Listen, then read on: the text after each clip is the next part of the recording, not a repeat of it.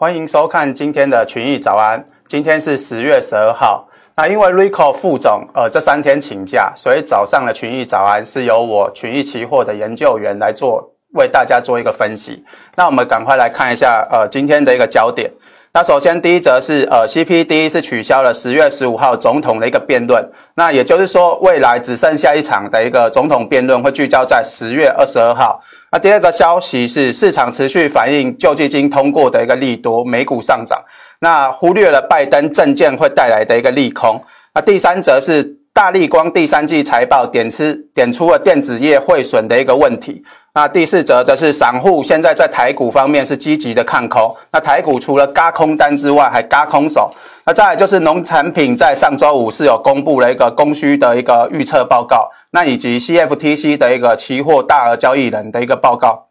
最后是呃反圣婴对农产品所带来的机会有多大？那我们会接着做分析。那首先我们先看到呃美国在呃第一次辩论之前，呃美国的一个历史教授里奇，他在过去呃一九八四年开始就已经有预测总统大选。那最近的四十年来。呃，九届全部都是预测当选成功。那这一次的呃，章鱼哥他是预测拜登可能会做一个当选。那我们看到在第一次辩论之前，呃，大约有四十三 percent 左右的呃选民是支持拜登，三十七 percent 是支持在呃川普的一个部分。那中间选民的部分大约有二十 percent 左右。那在呃川普第一次呃。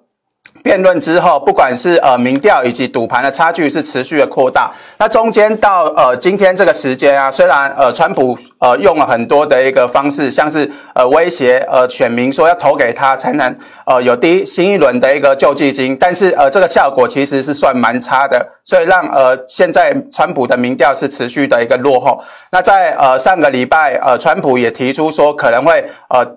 祭出一个比呃民主党以及共和党呃。救济金金额更大的一个金额的一个救济金，让昨天呃上周五的呃美股做了一个上涨。那现在呃拜登在摇摆州的一个民调是持续做一个领先。那我们认为说现在呃少了一个呃第二轮的一个辩论之下，呃聚焦在第三轮辩论，这是有利于拜登的一个选情。那假如没有意外的话，拜登应该是会持续做一个呃就是胜率会相对是比较高。那目前来看，我们看到拜登市场是持续反映拜登会当选，所以呃相关的一个拜登概念股是持续做一个上涨。那像昨天呃呃上个礼拜的一个呃 JKS 是大涨了十四点三四 percent，那左边这边的一个相关的一个概念股呃都是涨了大约两 percent 以上。那从股价方面来看，也是表现非常的强。那现在呃。呃，就是呃，拜登他倡导的是呃洁净的一个能源。胜选之后，呃，我们预期说拜登可能会重返巴黎协议，那会在二零二五年会终结碳排放的一个呃标准。那像台积电这种大公司啊，它的一个碳排放标准其实他们都是呃超标非常的多。所以呃，假如说拜登当选之后，可能各国会开始做一个呃。对呃碳排放的一个要求情况之下，会加速这个产业的一个发展，所以洁净能源类股最近才会涨得相对是比较凶。另外就是在拜登呃向大企业加税，从短期来看，我们认为说呃就会影响到企业的一个股价，那长期的话则是会限限制企业的获利。那只要限制企业的获利，就会进一步呃影响到呃员工的一个薪水，也会进而影响到呃消费的一个力道。那从另外一个角度来看的话，拜登他也是呃比较重视中产阶级，而且要求疫情期间呃一些大公司应该要停止呃股票的一个回购，然后把这些呃钱拿来做一个保就业的状况。所以，但是呃就是因为这个原因。呃，大企业没办法再做呃收回库藏股的一个情况之下，那我们知道最近美股上涨的原因之一，就是因为大企业都是纷纷呃收回库藏股，来让自己的一个 EPS 往上做一个冲高。不过现在呃现在市场是持续的呃聚焦在新一轮纾困的一个上面，所以预期民主党大胜之后，他们会呃实施更多的财政政策，进而提高呃经济成长的预期。所以美股是持续在反映经济成长的预期。那因此，股市才是继续的一个往上垫高。那我们其实从最近的一个类股来看啊，可以发现到，呃，科技股相对是呃表现的是比较弱一点。那最主要就是因为根据 FaceSet 的一个呃预估哦，科技股的一个海外营收大约五十六点五的 percent 是来自海外。那以标普五百的一个呃平均来讲，它其实就有接近四成是来自海国海外。那拜登他把呃 S M P 五百的一个预期。的一个呃税恢复税改的一个情况之下，会让 S M P 五百的一个预期营收大概会减少九点二 percent。那这个是呃比较影响到比较大的类股，像是科技股跟网络类股，还有一些呃非必需消费性的类股，影响就会比较大。所以我们看到最近的一个科技类股反弹的幅度相对是比较弱一点。不过在上礼拜五，呃，因为 AMD 要收购赛灵思的一个股价。呃的的股票的一个影响，所以呃赛灵思股价是跳涨了十四 percent，带动费半是做一个创高的动作。那科技类股也是相对的是做一个呃也是跟着做一个反弹的一个部分。不过呃整体来讲，我们认为说美股目前来讲呃它还是维持一个震荡走高的一个状况。那至于在台股这一方面，呃上周五台积电跟大立光都是有公布呃 营收以及呃。大立光在第呃有公布第三季财报部分，那第三季主要是呃受到华为以及汇损的一个影响，那展望是相对是比较保守。那汇损大概是影响大立光第三季大概是五点二二元左右。那因为苹果新机已经即将推出了，所以呃未来大家在大立光的一个呃股价上面会比较聚焦苹果的一个订单。那短线上呃股价其实从呃这一段下跌下来，已经反映说华为的一个呃订单的一个影响。那今天呃。股呃在公布呃今天就是会做一个利空的彻底，那短线上假如说呃要追空的部分，可能要稍微做一下留意的部分。那大立光的一个呃第三季财报，它也点出了一个问题，就是呃电子业在第三季的一个汇呃汇兑的一个问题。那其实我们看到呃台积电九月营收是再创新高，但是呃第三季我们从过去的财测来看。呃，整体的一个营收，它是呃有超过的一个猜测。那十五号是台积电的一个法说，市场可能会关注在汇损以及华为供货的这个情况之下。那我们看到第三季的一个呃新台币大概是升值了五点三四角左右。那其实呃升幅升值幅度大概是一点八 percent。那台积电之前有说过，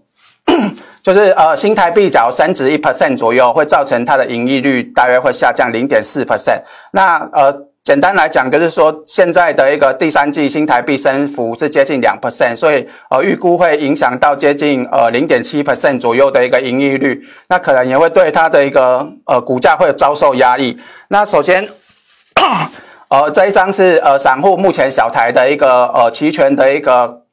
空单的一个部分，目前散户是呃强力的一个呃做空的部分。那我十月七号在呃证券总公司解盘的时候，又有提到说，呃现在的一个呃台股就是在。轧空手以及在轧空单的一个部分，那未来行情会延续到什么时候？就要先等呃散户他的一个空单慢慢做一个回补，而且他开始呃做一个翻多的时候，台股才有机会呃做一个转弱的一个部分。那我们从呃十月八号的一个散户筹码来看，目前呃散户的筹码还是打死不退，是继续做一个加空，也代表说短线上台股虽然有机会会做一个震荡，但是呃相对也是有继续向上的一个力道。那呃因为散户的一个呃，因为指数持续的往上推升，那我们最近也看到，呃，外资在最近也开始做一个买超台股的一个动作。那外资开始做一个买超，也让新台币的部分，呃，是开始做一个呃比较强力的一个做升值的一个状况。不过，短线上因为指数现在已经连续做一个上涨，所以我们认为说，短线上可能会出现一些震荡。但是，呃，在散户还是持续持续偏空的情况之下，台股还是会持续上演这个呃。向上轧空的一个行情。那至于在呃黄金的部分，呃昨天的呃表现是呃上礼拜五的表现是相对比较强，是主要就是因为新一轮。救济金的一个方案，川普要可能会推出三点四兆的一个金额，这个金额是呃优于民主党以及共和党的一个金额。那白宫已经在上个礼拜五以一点八兆的一个金额来跟民主党做一个讨论。那现在疫情是持续的一个恶化当中，纾困金额又有提高的一个呃，使两党的差距有稍微做一些缩小，所以这进一步代表呃美元是。进一步的走弱，那对黄金相对是有利。那我们目前来看，黄金的价格它已经呃来到了一个呃下降轨道，呃就是盘跌轨道的一个上缘。那假如说这个呃轨道突破之后向上，可能就可以做一个新的一个行情的启动。那在美元的一部分，我们之前是比较关注在美元这边可能会做一个呃头肩底的一个形态。那假如说颈线没有跌破情况之下，就会往上呃测试九十五点六元的一个压力。但是呃在上个礼拜五的情况之下，呃美元它已经跌破了一个呃头肩底的一个形态，代表它未来还会持续向下呃寻求一个支撑。那短线上美元它已经进入了一个整理，那这也是有利于黄金持续向上呃垫高的一个状况。那上礼拜五美元是持续走弱，但是在公债殖利率这部分上，相对五年期跟十年期是比较分歧的一个情况之下，那黄金的一个 CFTC 的大额交易人筹码部分，呃，他们是呃继续增加大概五千多口的一个呃多单，那整体的一个净多单部分是接近呃二十四点八五万口，是持续的一个看动看看多的部分，那代表现在呃大家对新一轮刺激的一个预期是越来越提高，那再就是在呃。在农产品的一个部分，上礼拜五，呃，是有公布一个全球的一个供需的一个预测报告。那我们从呃这边呃，不管是黄豆还是玉米的部分，全部都是传出相对的利呃利多。那因为在公布报告之前，大额交易人的部分，他们已经继续压码多单，他们是认为说，呃，现在一个反声音的一个影响会影响到呃黄豆的一个产量，所以他们在礼拜五。呃，预测报告还没公布之前，他们已经先呃押宝了一些多单，是呃达到了一点七万口的多单。目前黄豆这边的一个多单已经来到二十五万口左右。那至于在呃玉米的部分，呃在。那个农产品的预测报告里面表现也是呃比较偏多的一个情况之下，那也带让它的一个呃全球的一个超额供给在明年部分是有持续的一个增加。那在期货的一个部分，呃礼拜二上礼拜二是增加了四点三万口的一个多单，整体玉米这边的一个呃黄。黄呃玉米的一个多单是大概是二十二万口。那至于在呃小麦的这个部分，因为呃预测报告里面是相对内容是比较偏空一点，所以呃让它的一个价格在昨天呃在上礼拜五是有出现的一个拉回。但是我们认为说，目前反圣婴，尤其是在呃主要的一个小麦的一个生产国家俄罗斯的部分，他们是持续的。呃，受到天气的影响，所以在明年部分，俄罗斯的一个冬季小麦可能产量会做一个减少，这对小麦来讲相对是比较利多。那我们也看到，呃，以小麦的大额交易人来讲，他们也是持续增加大概一万多口的一个多单。目前小麦的一个多单已经来到三点七万口左右。那我们这边就是呃来谈一下反圣婴对呃农产品的一个相对的一个影响。那反圣婴其实它就是一个。呃，影响就是让全球呃部分地区的气候会产生异常，有的一个呃天气会相对比较呃出现大水，有的地方就会出现比较干燥，甚至出现大火的情况之下。那我们看到二零一零年跟二零一一年这个时候，反圣婴它其实是属于一个强烈反圣婴的一个现象。那当时让呃巴西的部分呃是淹了一个大水，那。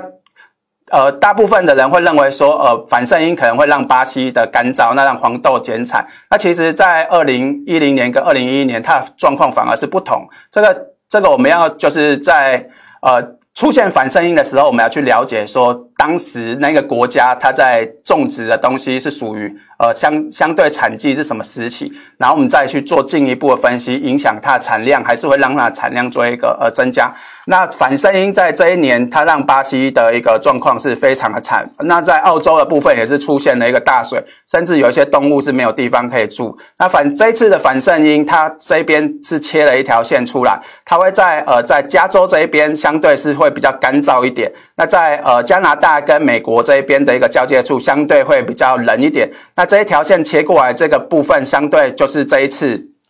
呃，美国玉那个冬季小麦要种植的一个地方，可能会受到一个冬季的一个影响。那我刚才有提到说，加州的部分会比较干燥，所以这一次的反圣婴现象造成呃美国加州大火，而且是已经烧掉了很多地方，目前还是在持续燃烧，而且呃就是专家预估说，这个大火可能还会延续到十一月左右。那我们从二零一零年的一个反圣婴现象来看，呃，这个价格。